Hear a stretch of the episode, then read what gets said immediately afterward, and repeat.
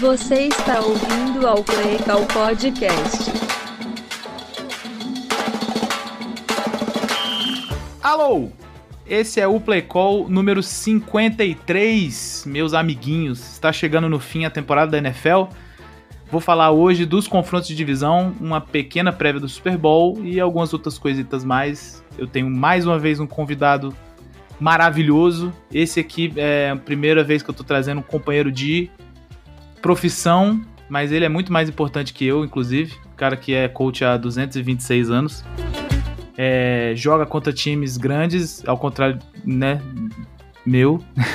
e, cara, cara muito legal, um cara meu amigo, cara que, porra, tem inúmeras qualidades, inclusive uma barba muito irada. É ele, Lucas Davi, coach do Recife Mariner. Seja bem-vindo, querido. Se fale mais, se apresente. Diga como é uma honra estar aqui comigo, por favor. Não consigo. Paz é mais que uma honra, é uma honra e meia estar fazendo parte desse podcast que é, não vou dizer que eu ouvi os 53 episódios, mas eu ouço ele desde o episódio 1, tá?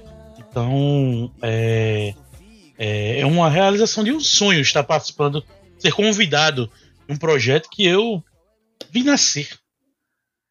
Pô, maravilhoso, assim. É, é assim, esse podcast é isso aí. Se você ouviu um episódio, você ouviu todos, porque aqui eu sou absolutamente original de maneira nenhuma. E, e vamos nessa. Maravilha, queridos. O que, que vamos falar hoje? Vamos, já falei, né, dos jogos de divisão. Do, desculpa, dos jogos de conferência. Chiefs e Bengals, Rams e 49ers. Vamos palpitar sobre o Super Bowl. Nós vamos é, dar uma, uma, pequena passeada aí na Head Coach Situation. Esse está sendo um ano um pouco atípico, né? A gente está vendo que a gente está entrando em fevereiro e ainda temos ainda cinco vagas para Head Coach. É muita coisa. Eu não me lembro de ter acontecido isso em outros anos, né? Então, vamos falar disso aí também. E vamos falar do Congresso de Futebol Americano Brasileiro, que eu participei pela quarta vez, a terceira presencial. Meu amigo Lucas Davi acho que participou de todos, não é isso? Confirma isso? Não. não participou de todos? De cinco, quatro presenciais. Maravilha. Você só não foi no primeiro, imagino. Exato. Hum, tá bom. Eu também não. É isso aí. Eu também eu não fui no primeiro nem no segundo. Fui em todos daí pra frente, graças a Deus.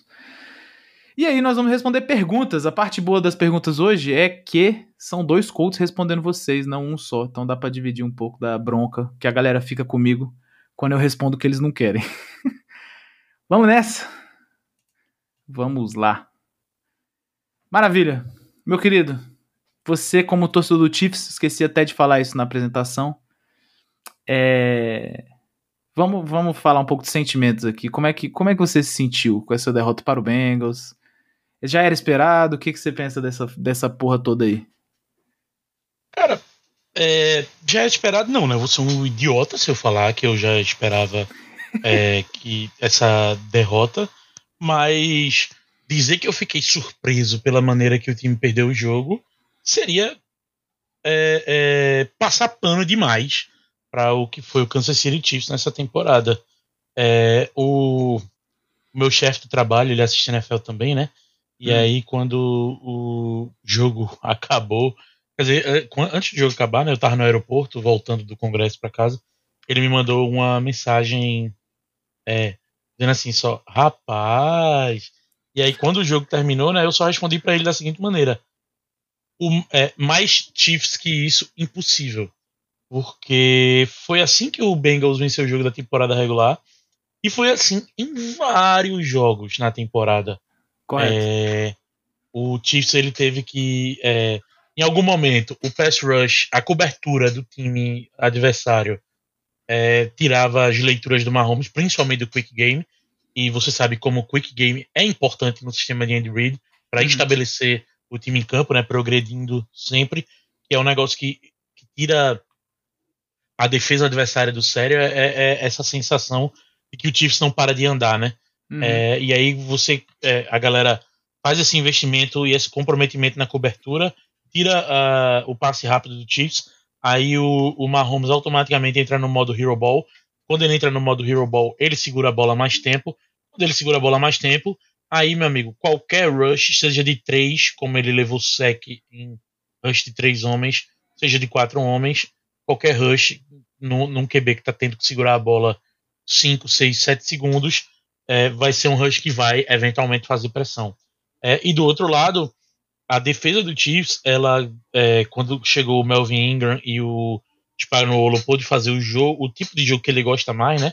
Que é enfiar o, o backfield, encher o backfield de blitz. Então, hum. o Chiefs tem sempre quatro, cinco caras fazendo é, cinco, seis caras fazendo pressão. É, chega num momento que o ataque do Bengals meio que sacou um padrão de pressão ou sacou algum é, é, é, os replacements mais óbvios da galera vindo em blitz e aí começa a andar em campo. E aí começa o seguinte, tem muita gente entrando, tem menos gente cobrindo, né? Tem um lance para mim que é muito emblemático disso, que é o Chiefs bota o Bengals numa no quarto período, vencendo ainda, bota o Bengals tipo numa terceira para 20, sei lá, uma coisa assim. E na terceira descida, um scramble do Joe Burrow, que ele pega a primeira descida e muito mais. É, e você vê, tipo, tinha receiver com cobertura dupla, tinha uhum. receiver é, abraçado pelo corner, tinha safety correndo atrás do, de, de slot e tight e o Burrow ele desfila pelo meio do campo porque não tinha um maldito para fazer um spy. Só não é, exato. Entendeu? Aí, é, e assim, é, que é uma coisa que as pessoas acham às vezes, né, Negreiros, que o QB ele sai correndo na doida, né? Como se antes de chamar o snap ele já não soubesse por onde provavelmente ele vai poder escapar do pocket, né? Exato. É, é, como aqui o nome é play call, vou, vou me dar o direito de ser nerdola. Quando o QB chama a jogada e ele avisa qual é a proteção, ele sabe por onde vai ter uma zona, uma rota de escape, né? Ele hum. sabe pelo padrão que a defesa vem e do tipo de movimento que a linha vai fazer, ele sabe por onde vai sair. Então você vê que Burrow ele é bem poucas ideias, tá? Ele dropa, aí ele olha, ele só espera abrir o buraco, depois ele sai correndo e consegue essas jardas. E aí, assim, Hero Ball para Mahomes vai funcionar quase sempre. O problema é essa palavra que vem antes do sempre, que é o quase. Porque um dia não vai funcionar. Porque um dia vai acontecer um drop de Tyreek Hill na mão do corner sabe? É então, é, é, um dia é, Travis Kelsey não vai estar tá conseguindo achar grama assim, como ele acha o ano inteiro. Então, é, o Chiefs entrou nessa, ter que jogar Hero Ball para vencer o jogo. É, que foi muito doido. É, e outra, outra parada também que eu não entendi foi é, como foi fácil para o Chiefs abrir mão do jogo corrido no segundo tempo. É, entendo e já sofri com isso de ser fiel ao seu sistema. É, inclusive, na final da Conferência Nordeste 2019, eu atribuo muito da derrota porque eu não quis abrir mão do que eu tinha planejado para o jogo para me adaptar mais para o jogo. Na verdade, tipo assim, eu me adaptei pouco dentro do jogo. É, e no segundo tempo, onde o Chiefs vinha correndo, correndo bem com o McKinnon no primeiro tempo, o time meio que abriu mão do jogo corrido. E dentro de todas essas circunstâncias que eu falei aí pelos últimos todos os minutos, você abre mão de jogo corrido, você deixa o seu quarterback tendo que jogar Hero Ball. E jogar Hero Ball não é a coisa mais sustentável do mundo. Correto. É, bom, eu concordo com tudo, antes de mais nada. E assim, eu, já para já para abrir um pouco mais a parte mais tática, aproveitando que, como você disse, esse é um podcast de nerdolas, né, sobre futebol americano, afinal de contas, pô, para falar de coaching, só tem que ser muito nerdola, né? Futebol americano é esporte é difícil. Que ser, tem que ser nerdola e tem que, que ser um pouco otário também, né? Pra é, cagar regra no. Muito idiota. No sistema é, dos outros, né? Isso mesmo, é o que a gente é no fim das contas, né? Não tem jeito. Eu vou começar te perguntando o seguinte: você acha que esse colapso do Chiefs no último quarto, ele de certa forma ele foi esperado, assim, não do, não do ataque, do ataque eu acho que você falou bem até, né? A defesa do Bengals tem um, um mérito alto também. Mas e o defensivo, cara? Porque assim, era um jogo que tava, porra, tava bem controlado no termo de placar, né? E aí, o que que você qual, que, aqui você atribui aí o problema do Spaniolo em termos de play call e tal, de maneira que o jogo saiu de controle defensivamente? Veja, eu poderia entrar aqui na no hate train da torcida do Giants, e dizer que Spaniolo é um cara carregado pelos seus jogadores, né? É um cara. é, é, mas a questão. Existem várias questões aí, né? A primeira é. Uhum. Tecnicamente, eu acho a secundária do Chiefs muito fraca. Ah, isso aí eu acho que É. não tem discussão. Inclusive, deixa eu só fazer um breve comentário sobre isso. A gente tem um ouvinte eterno aqui, que é o Charles Wagner, DB, inclusive convocado para a seleção, que é torcedor forte do Chiefs, né? E ele tem muito ódio de alguns jogadores da DB do Chiefs, incluindo o Sorensen e o seu camisa 35, que eu não sei quem é, mas é um jogador muito ruim também. É, Eu só queria. Travaris Ward. Esse é fraco, hein? Fra- fraco de bola, hein? Então, mas aí é que tá. Vê só, duas coisas. Primeiro, quem não odeia Daniel Sorensen assistindo o Chiefs tá assistindo o jogo com a TV desligada. Certo? Cara, o, que o cara erra de, o que o cara erra de cobertura é uma brincadeira, é uma piada. É...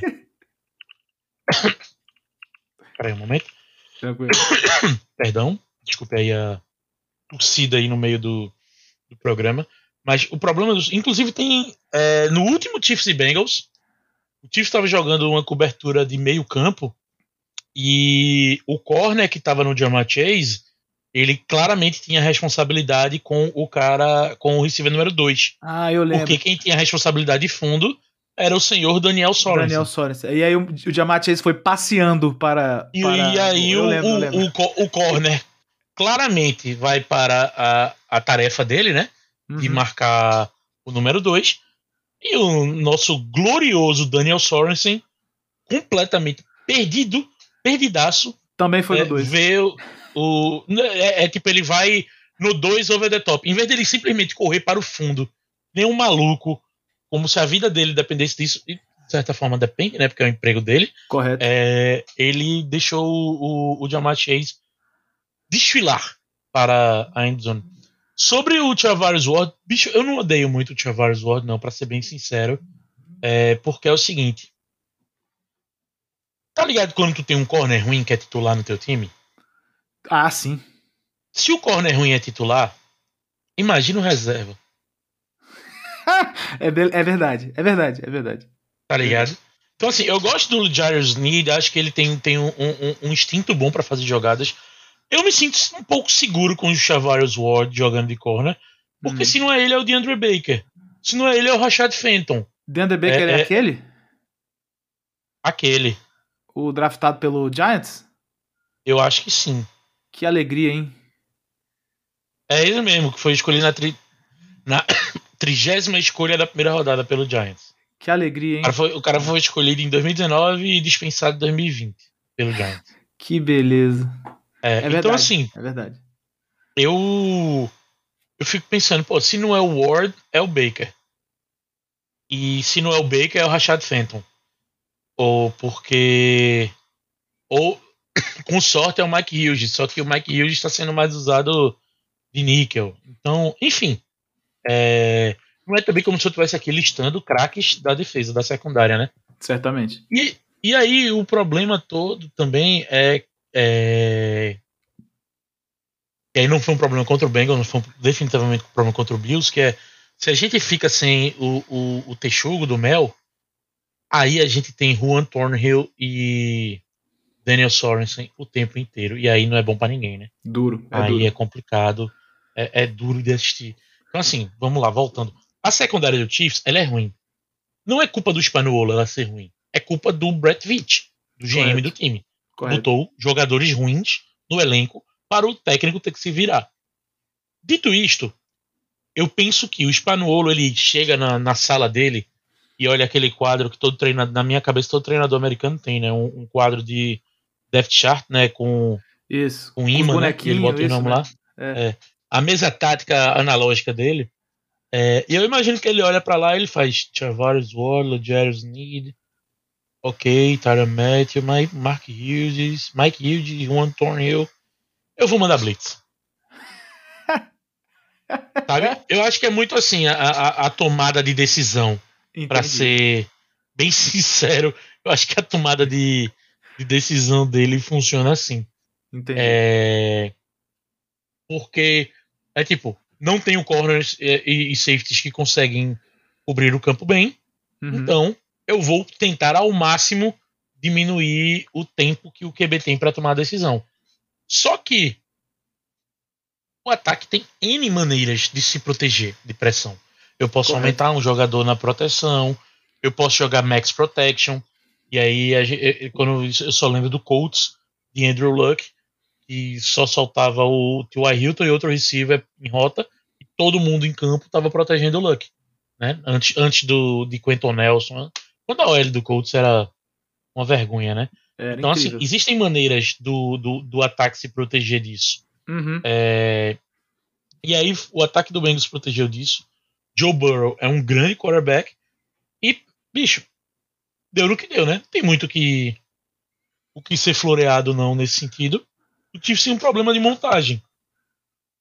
É, e eu quero ver como é que vai ser isso pro ano que vem, porque é o último ano do contrato do, do Texugo. E aí tem que é, renovar ele, o Tyron Matthew. E eu não sei se ele vai querer renovar por quanto o Chiefs pode pagar ele, sabe?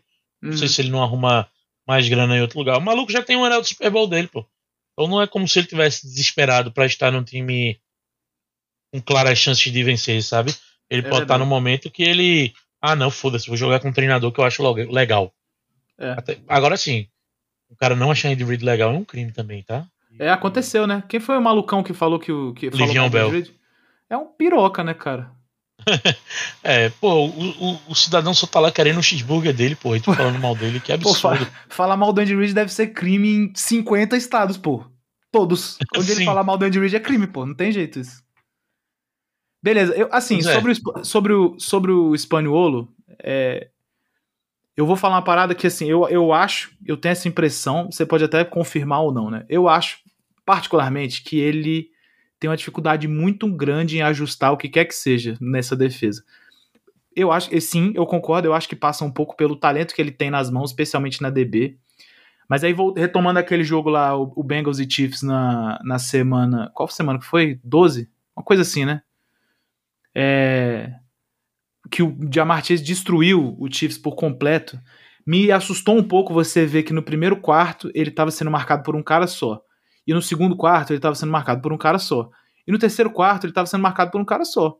E no último quarto, adivinha, ele estava sendo marcado por um cara só. É uma coisa que é, é muito complicado de entender, assim, como que... Eu concordo plenamente que ele é, é- enquanto treinador reativo ele reage muito mal, porque ele Pô, isso não é reage. muito doido. Isso é muito doido, assim. E aí, tipo, é, entra meio nessa parada, assim, ah, pô, beleza, a gente não montou, e igual você falou, né? Acho que todos nós, treinadores, de, alguma, de algum nível, a gente já passou por isso em campo, do tipo, pô, eu não vou fazer isso porque, sei lá, porque não é o que eu acredito. Ah, mas precisa fazer, tudo bem, mas eu não quero, eu não acredito, eu não treinei, eu, isso aqui.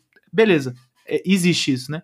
Só que, sei lá, no esporte profissional, eu acho que o espaço pra você fazer isso ele é um pouco menor, né? Porque você ganhar jogo é algo que define vida, emprego, futuro e tal. Então é uma coisa que é complicada isso. Eu, eu, esse foi só um exemplo, né? Mas eu acho que o Spaniolo ele manda um pouco mal nisso em, em- já, já tem um tempo. Sim, essa questão da, dos ajustes. Se ele vê que tem um É, eu tá acho que sendo- ele é especialmente ruim Ah, na gestão do cobertor curto. Eu concordo. Porque é o seguinte: no primeiro jogo, é, ele tentou marcar o Jamar Chase em man o jogo inteiro, Aham. deu mal. Aí a gestão, a- a- o ajuste dele é: ok, vou marcá-lo em zona, mas vai ser em split field. E aí, Uhum. né, deu no que deu. Aí ele, putz, deu TD, vou voltar a marcar ele em man. É, aí vem pro jogo passado. O que teve de jogada de T. Higgins e Jamar Chase com marcação dupla, tipo, teve muito. Sim, Só que aí também não tinha ninguém de spy no QB. E, sim. pô, se tu tem gente fazendo pressão, é muito provável que o QB escape do pocket e tente correr pra alguma coisa. Até porque, assim, na, na- no, no esquema do Spanolo, não tem ninguém fazendo contém. É todo mundo indo atrás do rabo do QB. É isso mesmo. Então, é, é tipo assim, é, pô, pra eu ter que botar uma cobertura dupla no Jamar Chase, eu tenho que abrir mão do, do spy do QB. Tipo, não é possível que essas sejam as únicas alternativas que um coordenador defensivo da National Football League consegue Tem, chegar. É, perfeitamente. Eu, eu penso exatamente assim, tipo, cê- sei lá, você quer dobrar um cara, você tá me dizendo que você não consegue dedicar um outro cara pra ver o QB correr. E o QB que consegue correr assim. É, pô, é, é de fato, isso é muito complicado, cara, realmente. Realmente muito complicado. É. Show de bola. Dito isso, eu acho eu concordo com você. Eu acho que eu acho que o senhor Brett Veach é sim o maior culpado. Tem que ver como é que ele vai fazer com a reconstrução. Parece que novamente, né? Eu sinto que você sente isso também que a defesa do Chiefs está todo ano sendo reconstruída e nun- nunca chega em lugar nenhum. Mas aí é que tá, né? O Chiefs, não tem, o Chiefs nunca tem dinheiro na off-season. Nunca tem dinheiro na off-season. Entendi. Isso eu digo an- antes do, do contrato do Mahomes, tá? Certo. É, porque é, antes disso teve que renovar o Kelsey, tem a renovação do Tyreek Hill. E esse ano o Chiefs já está especialmente fodido de dinheiro porque começa a contar o contrato do Chris Jones e o contrato do Mahomes. Eles são bem pesados. Até eu abrir aqui. É, o do, É, o do o. Mahomes é, o Mahomes é 40 milhões o hit esse ano, não é isso? Uma coisa assim? É, Mahomes esse ano é 35 milhões. E Ah, Chris eu- Jones 29 milhões. E ano que vem não melhora, tá ligado? Não é como se. Vamos ver, pro ano que vem, Mahomes é 46 milhões, Frank Clark é 27 milhões, Chris Jones é 27 milhões. E é assim, como o Chiefs tem uma grana contada para qualificar o elenco, Uhum. ele tem que escolher em quem ele dá. Então, assim, é, no ano passado, a grana foi renovar Mahomes e renovar Chris Jones. Certo. Que pra mim está corretíssimo. Correto. Esse correto. ano, esse ano, a grana foi para trazer Joe Tooney. Se eu tenho um monte de novinho, um contrato tranquilo na OL, Joe Tooney é definitivamente um cara que eu vou atrás, tá ligado? E- liderar essa galera. E tendo visto Joe Turner jogar diretamente, ele é de fato um absurdo. Assim, não tem como. E além, além de tudo, pô, o cara, o cara, ele tem a experiência Dante Skarnek dentro dele ainda, tá ligado? Sim, sim, sim, sim. Então ele, ele ajuda até o treinador de OL do Chiefs. É isso mesmo. Então, aí o que é que acontece? É, não sobra pro Chiefs dinheiro para fazer uma grande contratação de free agents. Uhum. Aí o que é que acontece? Começa um ano levando o cacete, a torta e a direito de todo mundo, a defesa sendo exposta pra caralho. Aí o Spanuolo começa a, a meter as pressões doidas dele. E aí o que é que rola? Todo ano na NFL, algum jogador, algum não, vários jogadores são cortados. Correto. E aí nessa, o, o, o, o Chiefs conseguiu pegar um Terrell Suggs, conseguiu pegar esse ano o Melvin Ingram. Uhum. São caras veteranos? São caras veteranos. Mas são caras veteranos que conseguem contribuir no campo. Sim. É, é, então, assim, é, é, não é como se o Chiefs conseguisse montar a defesa que ele quer desde o começo. A defesa, ela sempre vai ter uma reforma no meio do ano. O que eu fico preocupado é porque, tipo, porra, é meio bizarro eu ter que contar com um cara ser dispensado para poder qualificar minha defesa. De É, Não que eu acho que assim, o- o- a galera olha um pro outro e faz assim, "Hum, então, vamos trazer ninguém não, né? Vamos esperar aí e ver o que é que dá, né? Isso, eu acho que a galera tem que montar. Vamos esperar o Caio Van Noy ser cortado. É, eu acho, eu espero, eu, eu imagino que eles é, usem melhor, né, a- as ideias aí. Só que aí qual é a, a grande realidade? Pra temporada 2022, né? Uhum. Essa temporada, né? O Chiefs tem batata. 15 milhões livre de cap. Que isso? Pois é. Chiefs tem 15 milhões livre de cap. E ele tem que renovar com Tyron Matthew, Orlando Brown e outra galera aí.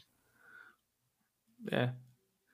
Vamos ver, Tá se seu, vamos ver se seu GM faz a boa, igual o do Saints, né? E começa a. Então, a ele tá indo um pouco por esse outra. caminho aí, né? Porque o cap é psicológico, né? É psicológico, completamente. Mas, então, só que é, você consegue fazer essa magia e eu imagino que em algum momento a NFL vai dar um jeito da bomba explodir, tá ligado? Eu também penso assim. É é porque assim, o que, o que Porque o tá Saints- virando cheat. Tá é virando isso, cheat. o, que, o que o Saints faz, o que o Saints faz é uma coisa muito inacreditável, assim. É, e já é, sei lá, o quinto ano seguido que eles estão nessa mesma pegada, assim. Então, porque o, o que o Saints faz é esfregar na cara da NFL que a, a regra tem é, brechas que dá pra se aproveitar à vontade. Porque eu não sei se tu tá ligado com isso, mas é mais ou menos eles pegam o dinheiro que é não garantido do contrato e Sim. paga como signing bônus. Então assim, Sim. o contrato deixa de existir. E aí diminui o cap hit, diminui o dead cap, diminui essas paradas todas e cria espaço no cap. Sim. E aí, aquela coisa, o Saints tá errado? Não, a regra permite. É isso mesmo. Tudo que não é proibido é permitido. Concor- Concordo plenamente. Eu acho, eu acho essa frase genial. É, é exatamente isso aí. Pois é, então é isso aí. O Chiefs tem esses problemas aí. E provavelmente a gente. A gente é foda. Eu acho meio estranho falar isso, porque eu sou um mero torcedor que estou a milhões de quilômetros de Kansas City, né?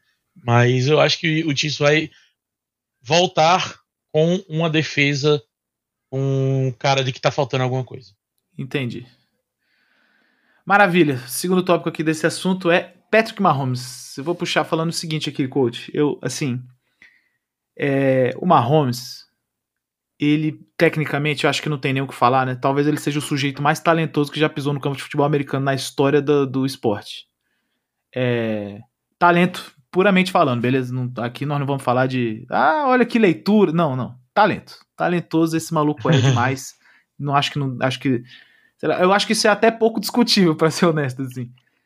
Mas, é, é, assim, você acha. Eu, é, uma, é uma pergunta e é também um pouco o jeito que eu meio que vejo o Mahomes. Você acha que, de alguma forma, e, o fato do Mahomes ser extremamente talentoso faz com que o Chiefs esteja tranquilo com perder o controle das coisas? Porque eu, eu, eu tenho um pouco essa impressão sobre o Chiefs. Defina perder o controle das coisas deixar o, o, o, placar ir pro caralho, assim. Tipo assim, o, o Chiefs tá jogando, e aí o outro time abre uma vantagem, e aí, sei lá, e aí parece que o, o time está numa constante, num constante estado de tá tudo bem, a gente tem o Patrick Mahomes. Entra um pouco na parada do quase sempre o Hero Ball dar certo, né? E aí esse, esse que é o foda, assim, porque quando não dá, aí fica aquela, aquela decepção fodida, né? De bizarra, assim. Ele é muito bom, esse acho que sem dúvida nenhuma. E, obviamente, o Chiefs tem um sistema ofensivo muito refinado e, e, e, pô, bizarro de bom, assim, igual você falou, né? Deve ser, pô, deve ser terrível jogar contra o Chiefs, cara. É uma experiência muito, muito trágica pra defesa. Ter que pensar em qualquer coisa que o Andy Reid vai jogar nos caras. É, mas, ao mesmo tempo, é, parece não haver um balanço bom nessa questão do Mahomes ser talentoso demais a ponto de dele meio que dar uma cagada, assim, e tentar se importar com as coisas no fim do jogo. E ter que correr atrás, e às vezes pode ser tarde. Você acha que você, você vai nessa linha aí ou. Cara, assim, a impressão que eu tenho é que isso não é, não é por ter uma Mahomes, é, é, é, muito do Andy Reid, claro, e é potencializado por ter uma Mahomes, uhum. que é uma coisa que inclusive me tira do sério às vezes, que é jogar como se eu fosse ganhar a qualquer momento. Perfeito. Perfeito. Entendeu? Eu, enquanto torcedor, às vezes eu fico, eu perco a, perco a linha com com isso porque é, rolam umas paradas meio displicentes assim no meio do jogo que eu fico na moral. Mas enfim, eu acho que tem é, do próprio. Isso é muito do próprio Andy Reid, de jogar como se fosse vencer a qualquer momento, saca? Entendi. Entendi, entendi. E claro, ter uma Holmes, Patrick, é, é, Tyreek Hill e, e, e Travis Kelsey ajuda, pô. O Chiefs consegue cruzar o campo em três jogadas, três snaps, pega a bola na linha de 20 e faz TD com três, três passes, se for Não, o caso. É. O que eles fizeram no jogo, o que eles fizeram no jogo passado foi uma insanidade absoluta, né? Pois é, pois é. É verdade. É eu, eu acho que eu, é, eu, eu, acho que sou capaz de concordar com isso. O Andy Reid, de fato, acho que até quando ele tava no Eagles, ele era um pouco assim, né? É uma ele prova era... disso. É uma prova Diga. disso. Diga lá. Que todo mundo tá massacrando o, o, o, o Leôncio porque ele não chutou o field goal no final do primeiro tempo. É verdade, é ele verdade. Ele jogou pra fazer o TD, pô. É verdade. Ele jogou pra fazer o TD. Simples. Aí eu vou dizer, Tá errado? Pô, não tá errado, velho. Totalmente dentro do que ele se propõe a fazer. É, é o mais é, prudente? Talvez não. Mas, pô, não existe, até porque não existe certo e errado nisso, né? Porque tivesse, tivesse dado certo, era Andy Reid é o deus da, da tática. Joga e joga. É. Bom, é, esse fio de gol particularmente, assim, é, é, eu acho que é complicado até dar essa julgada. É até bom, né, que eu não botei isso na pauta, mas é um, é um, é um tópico relevante aqui sempre. É. Pô, é porque assim, o jogo já tava 21 a. 21 a quanto? A 10 ou a 3? 3? Não é. Pô. 21 a 3. 21 a 3, cara. Tipo assim, é um jogo que você não. Sei lá, você tá acabando. Tá, falta 20 segundos para acabar. O Andy Reid, ele vira e fala assim: pô, irmão, 21 a 3 e 28 a 3, flashbacks aí. É para mim, que vou receber a bola no, na volta do intervalo, é foda-se, tá ligado? Eu prefiro tentar fazer o TD aí do que ah, soma o ponto aí do field goal. Porra, beleza. Pois é, bicho, é uma coisa que eu falo é, no grupo lá dos apoiadores do podcast, é que nenhum treinador, é tipo, aqueles os comentários que a gente costuma ver na TV. Ah, ele devia ter chutado para abrir não sei quantas posses e não sei o quê, porque acontece. Nenhum treinador joga pensando que vai dar errado. Exatamente. Andy Reid chama ali o passe pensando, eu vou acertar essa merda, vai 28 a 3, eu recebo a bola, a gente vai continuar enfiando o pé no pescoço, apertando o pescoço dele com o pé. Exatamente. E o Zac Taylor do outro lado tá. Tudo bem, se eu levar o TD, é só vou ter que aumentar o meu tom do discurso. Se eu não levar, a gente volta e eu vou falar com a galera que a gente tem que dar o, o jab, né? enfim, que seja. Nenhum treinador joga pensando, hum, vou fazer isso porque. E se der errado, acho- hein? Exato. Aí você. Aí, que é assim. Sabe qual é a hora que eu criticaria? O que é que eu criticaria Andy Reid? Se ele tivesse ajoelhado. Se ele tivesse ajoelhado, eu ia dizer, aí é um merda. É Covarde. foda. Não, é foda. Mas, pô, entre, entre chutar e, e, e ir pro TD, eu vou criticar. Não, velho, desculpa aí, mas não. Até porque, vamos ser sinceros, né? Não é por isso que o Chiefs perdeu. Ah, não, absolutamente não. Não foi por falta de três pontos, não. Nem de, Não, nem de sete. Nem de, de sete. É, não foi. Concordo. Concordo. Assim, é. Não, é, é isso aí mesmo, cara. Assim, a galera, a galera tem um pouco essa parada do ele devia ter feito, ele devia ter feito, mas, pô, cara, sei lá, é, é- você. Se colocando um pouquinho na pele do Andy Reid, assim, neste exato momento, você olha e você tá amassando o adversário. Amassando, pô. Você não. É igual você tá falando, você vai tentar meter. Foram três drives, foram quatro drives no primeiro Pô. tempo. Três touchdowns e esse, é, essa- esse turnover porque foi pro intervalo. É isso, pô. Você vai tentar meter o pé no, o pé no pescoço dos caras, pô. Não tem muita conversa aqui. E aí, ele podia ter chutado field goal? Podia. Teria sido feio? Acho que não, particularmente. Mas eu acho que ele se sentiu confortável pelo placar, cara. O jogo tava, sei lá, 18, 3 posses, pô. Dava, né? Tipo Exato. assim, dava, pra, dava pra, pra ele pensar um pouco e arriscar. Provavelmente se tivesse abaixo, sei lá, vamos, di- digamos, o jogo tivesse 14 a 3, ele provavelmente tinha chutado. Eu acho. Eu acho. Mas, pô, já meio longe, eu acho que ficou. Ficou pra lá. Show de bola. Por último, eu quero desse jogo eu quero falar o seguinte, eu quero falar da defesa do Bengals, que que para mim tem sido o verdadeiro destaque dos playoffs, cara, assim, como um todo, né? Os caras no, jogo contra o Raiders tudo bem, né? O jogo contra o Raiders foi um foi um sei lá, uma coisa esquisita que aconteceu ali. Mas depois eles jogaram simplesmente com o Titans, que tem discutivelmente aí o melhor jogo corrido da NFL, e o Chiefs, que tem os, os o, é basicamente o ataque juggernaut da NFL é o Chiefs, né? Ninguém quer jogar com o Chiefs.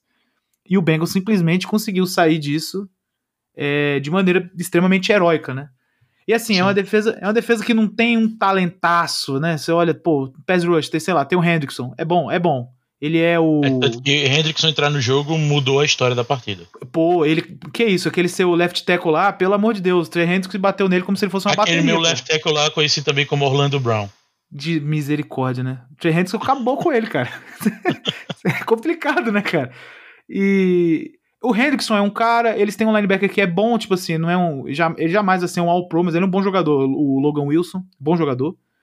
É, mas a DB deles é boa, assim. Então eu, eu sempre tenho essa impressão um pouco sobre o Bengals, do tipo, eles não conseguem muito parar corrida, não é muito a deles, né? Eles não têm um front talentosíssimo, cheio de caras muito fortes. Só que quando eles conseguem fazer isso, eu acho que entra muito naquele pique assim, pô, beleza, agora tamo na nossa, cara. Porque, pô, eles têm dois safeties absurdos de bom, os dois, Bates e o Von Bell, os dois são muito bons. Eles têm alguns corners muito bons. Agora tem, tem obviamente, o, o patinho feio da família, que é, que é o Eli Apple, né? Que, pelo amor de Deus, é terrível. Inclusive, ele dropou a interceptação no overtime, que foi sacanagem. Eu falei, pô, não é possível que esse moleque fez isso. Pra sorte dele, o Rio dropou o passe seguinte que caiu na mão do, do corner, né? Só que, cara, assim, é, é complexo, assim, eu acho, eu particularmente acho que essa defesa do Bengals, ela tá operando num nível de, de jogo, vamos dizer assim, em 150% da capacidade dos caras, assim. Eles estão eles estão descobrindo coisas que eles não sabiam que eles davam conta de fazer. Eu tenho um pouco essa impressão. E não sei, e é, é isso. Que, você acha que é isso aí mesmo, cara? Que, assim, você esperava o Bengals chegar aí? É- Essa pergunta eu acho que é a, é a certa, assim. Porque o, é- o ataque do Bengals eu acho que ninguém duvidou em momento nenhum. O ataque do Bengals é muito bom, né? O ataque do Bengals tem, sei lá, talvez o melhor depth de recebedor da liga. Mas com relação à defesa, especialmente, que era o ponto fraco, você, assim, você não acha que é muito vaca na árvore, não, esse Bengals Super Bowl? Não. Essa é- não, é, não é bom, não é uma boa resposta. Não acho não, porque é o seguinte. é, se você parar pra pensar, provavelmente nem eles acreditavam que eles é, estariam aí agora. Mas é aquela parada. Não sei se já, já jogassem em algum time de qualquer esporte. Uhum. É tipo assim: você não é o melhor, mas tu tá muito longe de estar entre os piores. Correto. Então, tu pensa assim, bicho, enquanto tiverem deixando a gente ficar aqui, a gente vai ficando. Nós vamos Estão curtindo. deixando. É, estão deixando o Bengals ficar. E aí, e outra coisa, não é só tão deixando. O Bengals está indo buscar a, as classificações aí para as próximas fases. Aí, é, eu até discuti isso rapidamente no Twitter com, com o Pedro Pinto, né, o, o coach PP lá, que ele falou que o Bengals talvez tivesse três ou quatro jogar, é, três, quatro ou cinco jogadas que mudassem a história do Super Bowl. E eu falei que eu acredito em duas ou três drives, tá? Ok. Não quatro ou cinco jogadas para que o Bengals vai ter para mudar a história do jogo. Porque se você for parar para pensar aí, o Rams deveria ter passado mais fácil aí do 49ers e não deveria ter tomado a quase virada que tomou do, do Buccaneers. Correto. E a história de Rams e Buccaneers é exatamente a história do Bengals contra o Chiefs. Então, aquela Correto. coisa. Vai moscando aí pra tu ver a vaca na árvore pular e voar.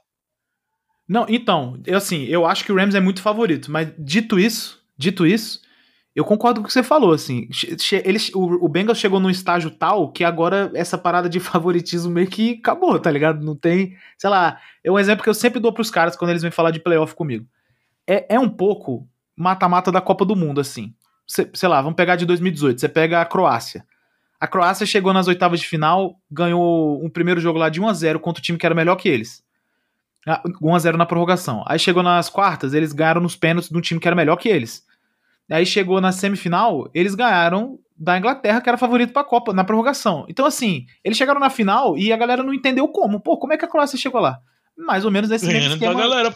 Mais ou menos nesse mesmo esquema Cincinnati Bengals.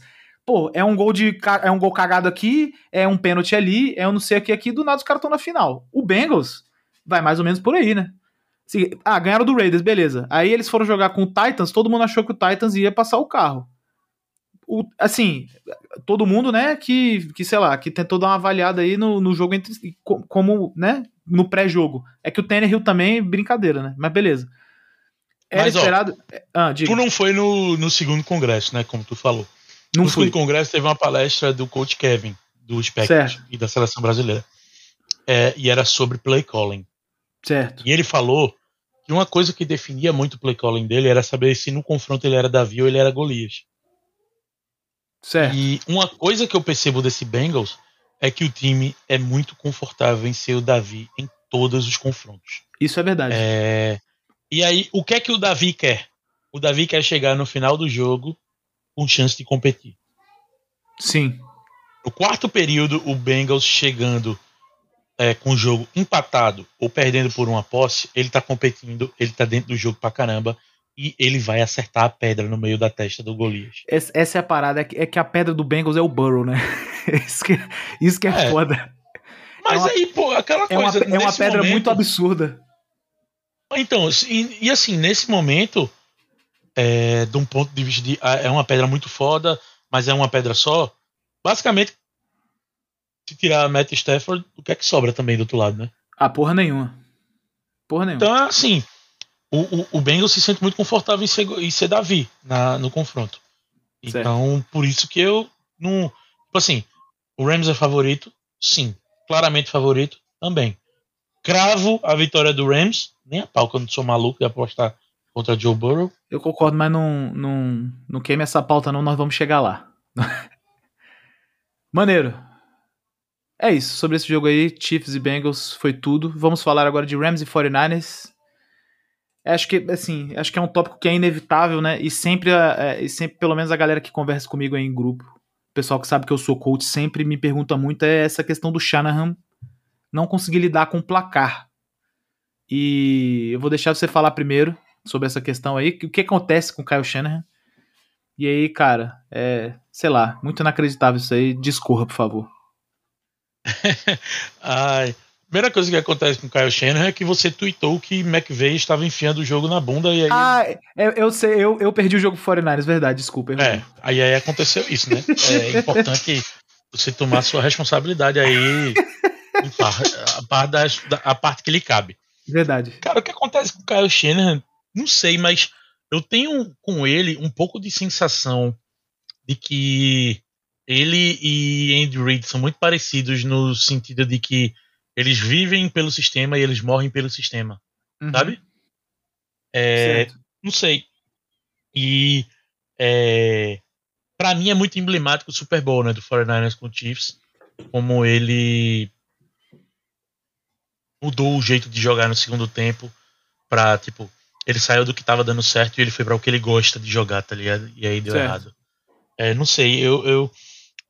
E aquela coisa, velho, a gente fala muito. Por exemplo, eu já vi, eu vi gente botando no Twitter que o 49ers tem que demitir ele e ir atrás de outro treinador. Ah, Meu é. Deus do céu, o 49ers tá na final de conferência. É, é, sabe? É, às vezes, velho, a gente tem que lembrar, querendo ou não, por mais que o cara já tenha ido no Super Bowl, tenha voltado aí na final de conferência, Kyle Shanahan é mais novo que eu, caralho. eu acho, É, eu acho que eu acho.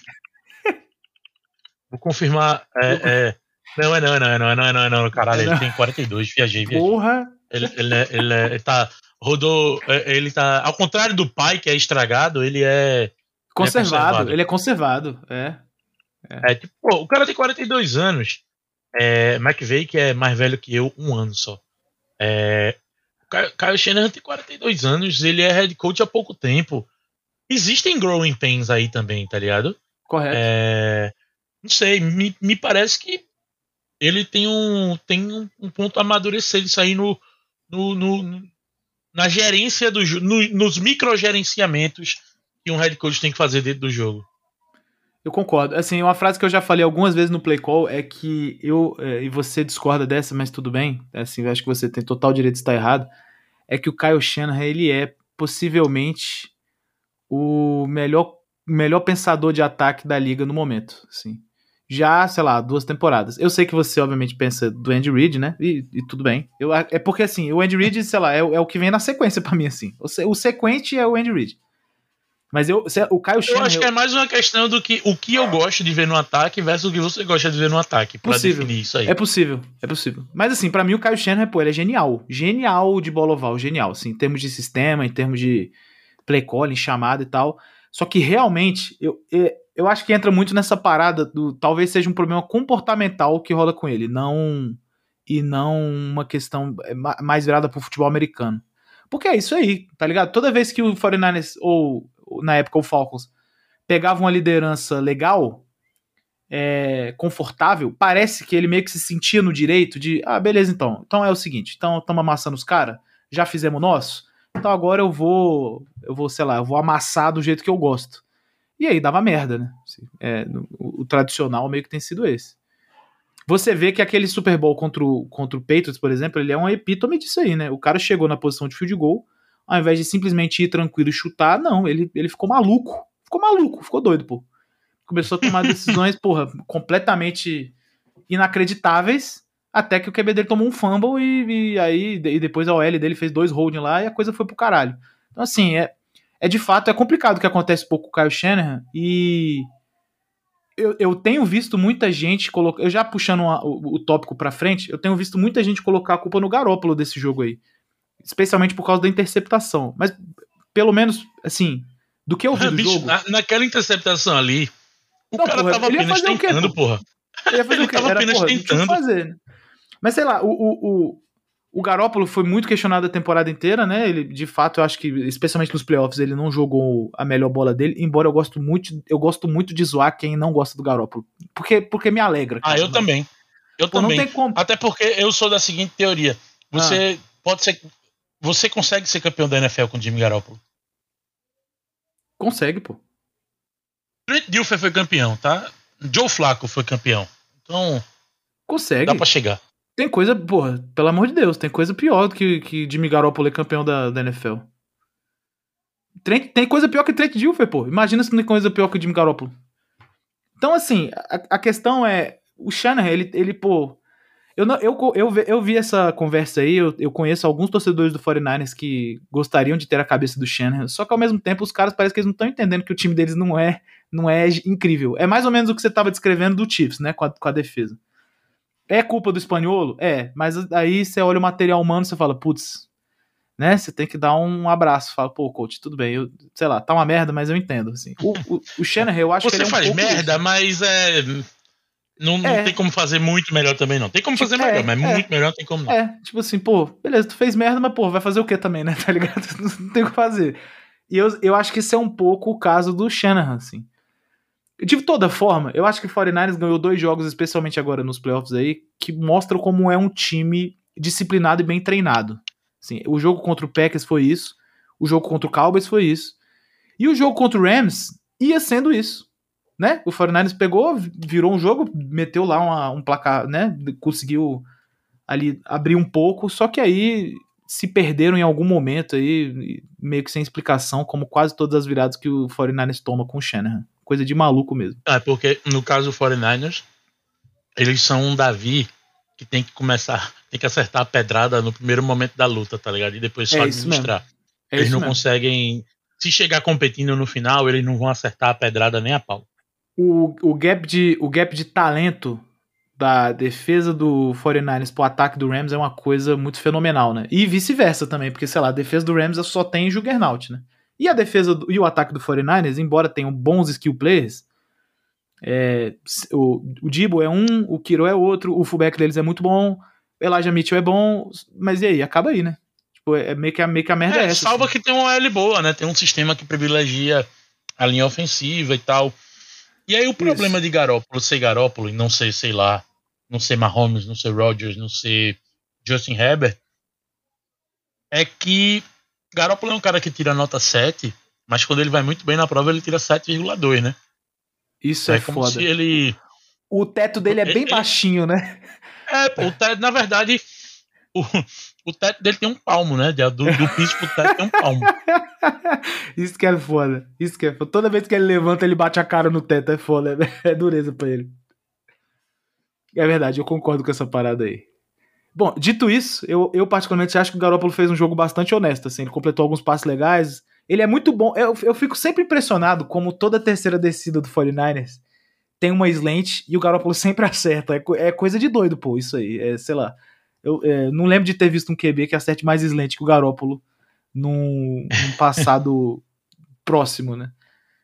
E, cara, não sei. Eu já vi, eu, é, veio a notícia hoje aqui que o 49ers estava, ele e o 49ers, né, com o GM, ele e o GM, estavam tentando ver dele ser trocado, né? Obviamente o plano do 49ers pro futuro, imagino eu, seja é, Trey Lance. Até porque eles gastaram a pick de, de, de primeiro round, início, terceiro, terceira escolha, né? Então o Garoppolo já tá indo fazer a boa. Você tem algum palpite pra onde ele vai? Mas um lugar bom pra ele ir aí é Tampa Bay. Ia falar isso agora. Sabe pra onde eu acho que ele vai? Pra onde? Las Vegas Raiders. Tu acha? Com o Derek Carr lá? Mas então, mas aí. Aí, aí é Derek Carr fora da equação, né, pra mim.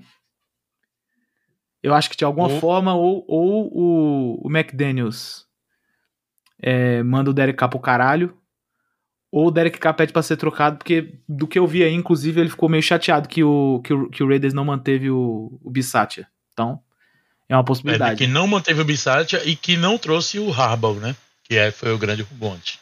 É verdade, é verdade, é verdade. Então, assim, eu, eu acho que é uma possibilidade. McDaniels gosta do Garópolo. É, não sei, sei lá, possível, eu acho. Maravilha. É. E o último tópico é, como você falou, eu amaldiçoei, eu amaldiçoei o 49ers, né? Foi sem querer. Eu tava assim, eu tava dando muita sorte pro 49ers nos dois jogos. Eu cravei duas vezes o 49ers ia ganhar, o 49ers ganhou. Contra todas as possibilidades. Mas dessa vez não foi o suficiente. É, Só que assim, ao mesmo tempo, de fato, Sean McVay queimou timeout, queimou desafio. Estavam com as chamadas bem esquisitinhas aí no segundo tempo. Eu, de fato, eu achava que ele tava se perdendo, cara. E, bom, o que, que você acha disso? Você gostou da parte do Rams, a parte ofensiva do Rams aí para virar o jogo? Como que, enfim, como que você avalia isso aí? Ah, lembrando Gostei, o seguinte, gosto, lembrando, que os gosto cara, do McVay. Lembrando que os caras ficaram com um Tyrant só, né, do, do, do primeiro quarto pra frente, coisa de maluco. E o moleque jogou Sim. bola ainda. Pois é. Eu gosto muito do McVay, eu gosto muito da maneira que ele, que ele, que ele encara o ataque. É... Não, não, não é nada que assim me cause espanto o Rams conseguir uma virada, sabe?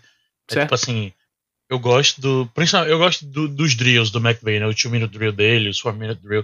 Eu acho que Uhum. É, talvez ele não seja tão bom quanto o Andy Reid e Kyle Shannon de pensar o jogo, mas de Uhum. pensar situacionais, eu acho ele foda, pica pra caralho. Bem foda. Eu concordo, Então, concordaria com isso. É, eu eu gosto, assim, não tenho muito o que falar além disso, não. Maravilha. É... Bom, pra mim, assim, eu, eu, eu gosto muito do Sean McVay também, nesse mesmo aspecto aí. Acho que situacionalmente ele é muito bom. É... Só que não sei, cara, eu, eu acho que ele, ele desses, desses codes todos que a gente falou que são um pouco apegados ao próprio sistema, talvez ele seja o que tem mais problema com isso, assim. De, de não querer abrir mão de jeito nenhum do que, que ele acha. E assim, no jogo contra o Bucks, isso custou a ele um pouco, porque o Stafford estava jogando uma bola fenomenal naquele jogo e ele simplesmente queria correr com a bola. Assim, ao invés dele pô, manter o QB ali, o QB com a mão quente, pô, passando bola torta e direito tal, fazendo as paradas, ele simplesmente. Sabe uma coisa bizarra disso, tá, do apego de McVay ao sistema? Ah. É os números de temporada regular de Stafford não serem muito diferentes dos de Jared Goff. Pô, isso não é maluquice, cara? se você considerar que o, que o, o Goff tá jogando na lixeira ambulante, muito louco isso mesmo, né, cara? E é isso, assim. Não, eu acho que ele. Eu os acho números do essa... Goff no Rams e, o do, e os do Stafford no Rams são Ah, bom, eu achei que, era, achei que era o do Goff no Lions. Aí, peraí, pô, aí eu já tava ficando não, não, doido aqui. Então, beleza. É, assim, o, o sistema dele é isso, né, cara? O sistema dele é esse espaço em play action e tal. É porque a diferença do Stafford pro Goff é o braço e o tamanho das bolas, né? Que o Stafford, o Stafford é sacudo, hein? O Goff era, pô, o Goff se peidava muito fácil, né, cara? Isso era meio foda mesmo, assim. Chegava a pressão, é. o Goff morria. É, é porque é complicado, né? Tipo, eu não consigo não avaliar isso sem ver de, de onde veio o QB, né? Goff veio de UCLA, é, o Air Raid mais batata que existe, que ele tinha era one to read, né? Horroroso. Uhum. Era basicamente assim: tem um defensor onde eu tenho que arremessar? Sim, arremesse em outro lugar. Ah, moleque. Não, arremesso lá. Ele poderia tranquilamente, ele, o Goff poderia hoje tranquilamente sair do Lions e vir jogar no Tubarões Cerrado. Só isso. Exatamente desse jeito que você escreveu. Né, ah, é, aí é, é foda. Se eu não puder manter meu James Springfield, então pode ficar aí, igual foda-se você. Mas é, tem, tem, tem que ver aí quanto é que, quantos pontos são. Mas é, então, é isso. E aí, pegando esse jogo do, do Rams contra o Bucks de exemplo, eu acho que o McVeigh, ele também teve uma hora que o, o placar saiu do controle dele ali, meio que por causa disso também, cara. Ele, sei lá, o Stafford, pô, jogando, fazendo aquele jogo maneiro, os caras conseguindo fazer as paradas, e ele, mano, fazendo aquele joguinho mais ou menos, correndo ali, e, enfim. É duro. Ele, ele de tudo, de todos esses coaches aí do, da convicção, ele provavelmente é o mais apegado às próprias convicções. É, eu não, não vou julgar, não, porque Não, eu também não, pelo amor de Deus. Pé. Eu faço exatamente isso, pô, tá doido? Mas como aqui a gente não tem vergonha nenhuma na cara de criticar coach da NFL, foda-se, a gente tem que, tem que, falar que isso é um problema, é. sim. Já que entrou na chuva, tem que se molhar, né? Perfeitamente. Maravilha, coach. Então, isso situa, isso situa os nossos dois times no Super Bowl. Eu quero ouvir o seu palpite. Eu, eu já ouvi que você não vai cravar, mas aqui, aqui foda-se, você tem que cravar alguém. Não. Eu, eu, eu acho que o Rams leva. Mas é, eu não, quando eu digo cravar, eu não boto dinheiro ah, claro. que o Bengals não leva, entendeu? Claro, certo, entendi. Qual que você acha que é a chave da vitória para os dois times, tanto o Rams quanto o Bengals? Cara, engraçado, tá? Para mim é o seguinte: chave da vitória do Rams, matar o jogo quanto antes. Chave da vitória do Bengals, permanecer vivo. Ok, ok, justo. Justo, justo, justo. Deu para entender o sentido que eu quis falar disso? Deu, deu, deu. É, não, se não o deixar o. Se o Bengals está vivo no quarto período, se o Bengals está vivo no quarto período, para mim já era. A chance do Bengals ganhar é maior do que de perder. Você tá, Correto. É, é. E no caso do Rams, se o Rams entra no quarto período vencendo por mais de duas postas, ou seja, com o jogo morto, eu vejo o, o, o, Bengals conseguindo marcar ponto, mas eu não vejo o Bengals tendo tempo suficiente para virar o jogo em um período. Correto. Entendo perfeitamente. Acho, acho honesto isso aí. Bom, eu vou palpitar Rams também. Sim, eu, eu pensei em antagonizar, mas vou fazer isso não. Eu vou de Rams também. Eu acho que a chave da vitória pro Rams, antes de mais nada, é. Cara, provavelmente na parte defensiva, eu acho que o que o Rams deveria conseguir fazer é. Eles deveriam colocar o Ramsey no Higgins ou no Boyd e dobrar o Chase. Por quê? Eu acho que o Chase, se ele não for dobrado ou se ele não sofrer o X1 do Ramsey, ele vai, ele vai fazer um jogo, é, sei lá, de MVP do Super Bowl, provavelmente. Ele é muito bom, esse moleque, ele é muito fora do normal. E. Não sei, cara, com, com a defesa que tem Eric Weddle de safety, com 40 e X anos, eu já não, sei lá, se, ele, se, se esse moleque cortar alguém no slant e for embora, ninguém pega mais. Então eu acho Eu só assim, fico acho- pensando no seguinte: contra Ah. o Buccaneers, é... Ramsey não tava no Mike Evans. Correto, E o Mike, e o Mike Evans não tava sendo dobrado. correto. É, e o corner que tava no Evans estava, como a gente diz aqui em Recife, comendo um dobrado pra ficar vivo. É verdade- é verdade. O, malu- o- o que o maluco fez de falta, eu não. Eu não dormi. Não, não, eu, eu sei lá, eu não fiz de noites bem dormidas esse ano. É verdade. é, o, cara, o cara foi. E aí aconteceu o que todo mundo viu, né? O Ramsey vai, pede pra trocar, pra ir pro, pra ficar com o Evans. E toma uma queimada o- braba. É, exato. Então, é, é, isso que tu tá falando que tu acha que ele deveria fazer é diferente do que ele fez. Sim. Porque se a gente para pra pensar, guardadas as devidas proporções, o Mike Evans era o Jamar Chase ali. Era o cara que você tinha que ter algum tipo de aten- ação- atenção especial nele. É, existe, existe, É. uma, existe uma questão do tamanho aí também, né? Assim, o, o Chase não é um cara muito alto. Então, assim, eu- provavelmente se for se o Rams abordar um matchup físico, não será o Ramsey nele, eu acho. Eu acho. É, por outro lado, o Higgins e o Boyd são caras mais altos, mais físicos, né? Caras de, de bola no high point e tal. Então, eu acho que é possível é que o Ramsey de fato esteja em um dos dois, não no Chase. Dito isso, eu acho que esse, será, é, me parece um gameplay interessante, assim, o, o, pra que o Rams consiga. Eu não acho que o Rams vai precisar habilitar, sendo bem honesto. Eu acho que a OL do, do Bengals não dá conta de. Não dá conta do Aaron Donald, sim. E, inclusive, tem uma pergunta sobre isso, a gente vai dar uma discorrida, porque essa é uma parte. A gente entra numa parte tática muito legal, mas só mais pra frente. Eu acho que a defesa do, a defesa do Rams pode jogar na moral. O, o Rams, por outro lado, precisa só, sei lá, andar com a bola e ir pontuando, assim. Field goal ou TD, tanto faz. É, e manter o jogo sob controle, cara. Assim, eu acho que, acho que dá. Pelo lado do Bengals, o que eu acho que eles têm que fazer é. Cara, eles têm que jogar bola no Chase, porque esse moleque é muito diferente. Eu, eu não vejo muito outra forma do, do Bengals conseguir essa parada, assim. Porque, assim, ele, eu acho que o Burrow não vai ter muito tempo pra passar essa bola por causa do pass rush. A, a OL do Bengals, de fato, é bem deficitária. É, você vê que o moleque ganhou um jogo aí sendo sacado 11 vezes, tudo bem que só 9 valeram, né? Mas ele foi sacado 11 vezes, que é uma putaria. Se você sacado 11 vezes e ganhar o jogo é maluquice, pô. E, Doideira. porra, é insanidade isso aí. E assim, eu, eu, eu acho que se o Bengals ganhar, vai ser nessa mesma pegada aí. Ele vai ser sacado uma tonelada de vezes e vai conseguir de alguma forma ganhar o jogo. Só que assim, é bola no chase, cara. É não abandonar o jogo corrido, embora a defesa do Rams seja difícil de correr em cima. Tenta, tenta manter os caras relativamente honestos. E eu concordo com você, se mantenha vivo no último quarto. A defesa do, do Bengals não tem muito o que falar, assim. Eles não, eles não têm, obviamente, o talento suficiente para lidar com o Rams, mas, igual você falou, os caras parecem que eles estão vivendo o high point da vida deles e estão mesmo, né? Então, porra, se diverte aí, joga bola e, e bate nos outros, cara. Eu acho que vai dar certo. Para o Bengals dessa forma.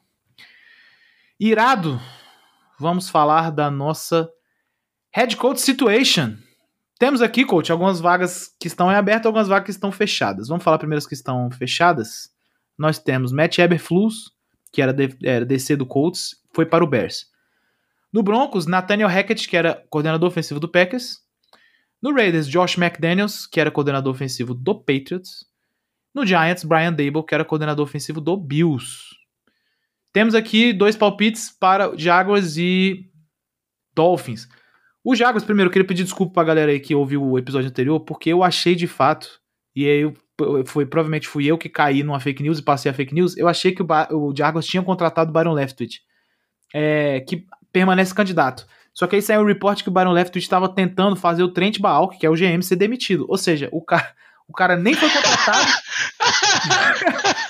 o cara nem foi contratado e quis demitir o próprio chefe. É uma parada assim que é, é muito Caralho, Jacksonville velho, Jaguars. Imagina, tu vai pra uma entrevista, aí tu sai da entrevista, liga pro dono da empresa e fala, "Ô, demita esse entrevistador aí que eu vou. Pô, essa, essa parada me pegou muito. E aí parece que o Byron Leftwich saiu da conversa, né? Obviamente. E aí o, o, o, o preferido aí para assumir o de Águas até o momento me parece ser Doug Peterson. Era head coach do Eagles, tem um título de Super Bowl e, e é um bom coach, eu gosto dele. No Dolphins também não há, não há nada comprovado e tem Jim Harbaugh como favorito aí, head coach de Michigan. E aí nós temos três times, além desses dois, Dolphins e Jaguars, que estão sem Colts, Vikings, Saints e Texans. Colts, você tem algum palpite de quem assume algum time desses aí? Ah, deixa eu te perguntar uma ah. coisa, você que conhece mais de perto. Qual, que, qual é a sua impressão do BNM? A impressão do BNM é que eu acho que as pessoas esperam que ele reproduza Andy Reid de alguma forma. Eu acho ele um coordenador ofensivo ok. Tipo, é, ele não teve uma boa passagem pela Universidade do Colorado, né? É, uhum. não, não, é, não é uma unanimidade, assim, não foi tão bem. E é, tem muito reporte de que ele é muito bom no trato com os jogadores. A galera gosta muito dele. É, dele para trabalhar. Então, é, acho que ele pode ser um, um, alguém que vai ser cogitado aí, mas eu não sei o que ele pode entregar como head coach. Na verdade, ninguém sabe, é uma projeção, né?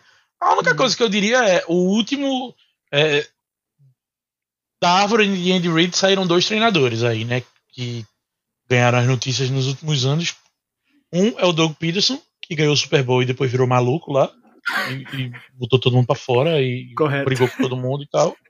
E o outro é o Matt Neg. Então, assim. O benemérito Matt Neg para o senhor, tá bom? Nesse podcast que a gente ah. trata ele assim. Então tá. Se você tá disposto a pegar mais um aí da árvore de Andy Reid, que talvez não tenha os caras com as ideias mais alinhadas do mundo, boa sorte. O Andy Reid é engraçado isso, não? Porque, assim, se fala muito da árvore do Belichick dá errado. O que, o que é, é verdade, né? Se a gente olhar cruamente aí os caras sendo demitidos, é verdade. Mas aí você pega o Andy Reid e, assim, é, os caras que não são coach de ataque do Andy Reid, parece que eles dão muito certo, né? Tipo, sei lá, o John Harbaugh é um, que era coach de ST. Aí você vai, o Sean McDermott agora, porra, tá aí três temporadas seguidas aí enchendo o saco da, na NFC East, AFC East, desculpa. É, tem mais algum? Não sei. Não sei também. Mas é sempre assim, é sempre um cara de defesa, de ST, que, que parece que, pô, que dá certo, e os de ataque é essa merda aí, pô. Então eu concordo com você também, acho que tem um pouquinho da maldição do Matt Neg aí. O Doug Peterson não tem o que falar, né? O problema dele não era, não era compensador de ataque. O problema dele é que, não sei, sei lá, ele é maluco, igual você falou. Acho que é isso aí mesmo. Combina com Jaguars, inclusive. É... é. E eu não acharia, eu não acharia ruim para o Trevor Lawrence ter um, uma mente ofensiva como o Doug Peterson, não, tá? Ah, eu também não. O cara fez o Carson Wentz jogar, porra. O cara fez Nick Foles ser MVP do Super Bowl. Porra, que que é isso, gente? Ele, ele consegue. Ele consegue. Se alguém consegue fazer o Trevor é, Lawrence e jogar. Até a semana, e até a semana 11 daquela temporada, Carson Wentz era MVP unânime, tá? Indiscutível, concordo. Concordo. Só, só, ele só foi pro caralho quando o próprio Doug Peterson chamou o read option, né? Aí, eu, aí o Carson antes explodiu o joelho. É foda. Acontece. Maravilha, dos outros times, Dolphins, Vikings, Saints e Texans, o que, que você acha que acontece? Ou, ou não, não acha nada? Eu vou ser bem sincero que eu tô por fora da, das notícias né, dessas coisas aí, mas se eu fosse apostar, certo, no Texans, apostar. no Texans, alguém que já passou pelo Patriots, Brian é... Flores. Tamo fechado, é. Brian Flores, tá bom. Ou, ou, qualquer, ou qualquer assistente de Bill Belichick, né? Porque eles gostam. Gosta. É, no Dolphins, ou não sei. Mas se eu fosse do Dolphins, eu ia atrás do. Eu, né, velho, que é um peito pra quem tá cagado, né? Eu ia atrás do coach lá do Miami Hurricanes, que tá bem. Ele é bem alta na cidade. Então poderia uhum. ser uma parada pra galera abraçar, assim. Mano. E qual é o outro time mesmo? Saints, né? Vikings e Saints. Velho, no Saints, pô, depois de Sean Payton, vai ser muito foda pra qualquer pessoa que chegar. Eu também acho. Porque eu acho que qualquer vai... escolha aqui vai decepcionar, pra ser honesto. É, é, mas se tu escolhe um cara novo e diz assim: você vai ter o seu tempo para fazer o seu programa aqui, programa não, né? Mas para montar a sua sua parada do seu jeito aqui dentro pode funcionar bem, tá ligado? Hum. É, mais ou menos pode ser a versão que deu certo de Matt Rule em Carolina. Maneiro. E Vikings, pô, não sei, velho. Vikings é foda, né? Eu também não sei ninguém que assumiria essa parada. É. Ó, eu acho que é o seguinte, eu acho que Jaguars pode ser o Peterson mesmo, eu vejo ele conseguindo trabalhar bem com, com o Trevor Lawrence. É, agora é o seguinte, o, o dono do Jaguars e o GM do Jaguars, quem quer que seja, eles têm que entender que esse time aí é um lixo atômico. Então, pode trocar o head coach, pode trocar o coordenador ofensivo, pode trocar quem você quiser, o time é ruim. Dito isso, eu acho que o Doug Peterson é o cara certo pra meter uma mentalidade aí, igual ele fez no Eagles lá, mentalidade de underdog e evoluir o QB. Então, sei lá, eu acho que é uma boa pegada aí. No Dolphins, é, eu, eu, eu acho que eu gosto do, do Jim Harbaugh no Dolphins, assim. Eu acho que eu gosto. Eu acho que o Jim Harbaugh é um cara que tem um ataque legal, é, tem, tem bom planejamento de futebol americano, né? Todo lugar que ele chegou, ele conseguiu vitórias. Acho que em Michigan tá sendo talvez o mais decepcionante, mas sei lá, no 49ers mesmo que ele fez foi mágico, né? Eu acho que ele com Tua ali seria uma dupla maneirinha. Vikings é muito difícil falar, cara, assim, sendo bem honesto. É, eu acho que, sei lá, talvez o coordenador ofensivo do Cowboys caia bem aqui. O Vikings tá numa pegada coach de defesa aí uns anos, né? Então, sei lá, dá uma mudada por completo aí, seja legal. Então, Kellen Moore aqui do Cowboys se pá cabe. No Saints, eu acho que o mais provável é manter a cultura, então eu acho que eles vão efetivar o DC que tá nas conversas aí, o Dennis Allen. Que é bom coordenador defensivo, Sim. inclusive. Assim, Sim. a galera me pergunta, um amigo meu torcedor do Saints perguntou, pô, mas você acha que, o que, que você acha do Dennis Allen como head coach? Eu falei, mano, uma coisa que é legal é que vocês não vão, não vão ter um baque cultural tão surreal assim quanto se fosse um outro maluco de fora da organização, né? E o cara tá claramente sendo cotado a head coach, por que não efetivá-lo, saca? Não tem muito porquê. É, bom, teria que trazer um coordenador ofensivo que dê um revamp absurdo nesse ataque aí, que é uma coisa tenebrosa também. É, não tem wide, a OL é boa, mas os caras machucam, né? Mas enfim, mas a OL é boa. E a posição de QB do, do, do Saints, se você juntar todos, ele não consegue jogar a BFA acesso no Centro-Oeste. Então, assim, tem que ver como é que o Saints vai fazer essa fita aí no ataque, né? Se eles efetivarem o coach de defesa. Quanto aos Texans, concordo plenamente com você é, vai ser alguém que trabalhou no Patriots. Eu acho Brian Flores. Embora o problema recente do Brian Flores é em processar a NFL, talvez o impeça aí de assumir um cargo. É aquela coisa, né, coach? Branco tem chance várias vezes, preto só tem uma, né? Então, agora que ele processou bilionários, a coisa vai talvez vá pro caralho. Pois é. Maravilha. Vamos fechar aqui falando de uma parada que não é NFL, é, que é o congresso de FABR. O congresso de FABR, para quem não sabe, ele acontece todo ano. Ele é para coaches, assim, obviamente que não só coaches podem ir, né? Gente, é, vamos dizer assim, Inclusive, gente normal. Nosso, nosso casa do Endzone 51 tava lá, né? Porra, show de bola. Aquele maluco é, pô, muito bom. Acho que o conteúdo dele de vídeo e tal, que ele posta, muito bom. É, tinha jogador lá também, o Tubarões mesmo levou dois jogadores e tal. Então, assim, cara, é, é, um, é, assim, é focado para coaches, mas qualquer um pode ir. Fica aí, inclusive, a recomendação para quem quer aprender futebol americano. Alguma coisa de futebol americano, né? Obviamente você não vai aprender o, o esporte inteiro lá, mas alguma coisa você vai. Olha, mas desse ano você teria pelo menos aprendido defesa. Se você não soubesse nada, você de lá sabendo uma boa quantidade de informação sobre defesa. Perfeitamente. Quem deu palestra, duas palestras sobre defesa foi o coach Teran, que é, usou um termo maravilhoso para caracterizar como que ele quer que seus jogadores joguem, que é quero que meus jogadores é, sejam, é, como é que ele falou? Cachorros, malucos rabiosos. Porra, maravilhoso, maravilhoso, ele é maravilhoso. É, e além disso, e além é. disso é porque esse nome, porque é a minha defesa. porque, mas por que você não roda cover 2? Porque é meu sistema, não quero. Maravilhoso. Assim, vocês têm que entender que algumas coisas no coaching é desse jeito. Mas por que, que você não chama o passe? Pô, irmão, porque eu não estou afim. Eu não quero. Eu não faço, eu não quero e, e é isso. É, é, meu ataque. Ou minha defesa. Foi muito bom de fato. E, cara, é, a resenha é sempre uma maravilha. O coach pode até falar mais aí, que ele foi em um a mais do que eu. Sim. E aí, quais são suas impressões? Eu já, eu já tentei cavar minha vaga aí para palestrar no próximo. O Rossetti falou, que, o Rossetti falou que eu posso, tá? Eu gosto muito, vou todo ano, eu tento ir, é uma maneira boa de começar um ano, encontrando gente legal, gente lá para conversar, é, e é engraçado como é, mesmo se você não foi em nenhuma palestra, mas você tiver todos os momentos de interação com as, com as pessoas do congresso, já vai ter valido a pena a, a viagem. É... Enfim, não vou falar aqui o que é que eu achei do congresso, isso eu já falei diretamente na minha pesquisa do feedback e com o, o gerente da parada lá. Perfeito. Mas o que eu posso dizer é, quem não foi esse ano perdeu duas das melhores palestras da história, aí, as duas do, do coach do coach Teran, e perdeu uma senhora aula aí de Wide Zone com o coach Bruno Barandas. Vasco é... da Gama. Isso. É isso aí, né? Vasco. Vasco. É... Diga.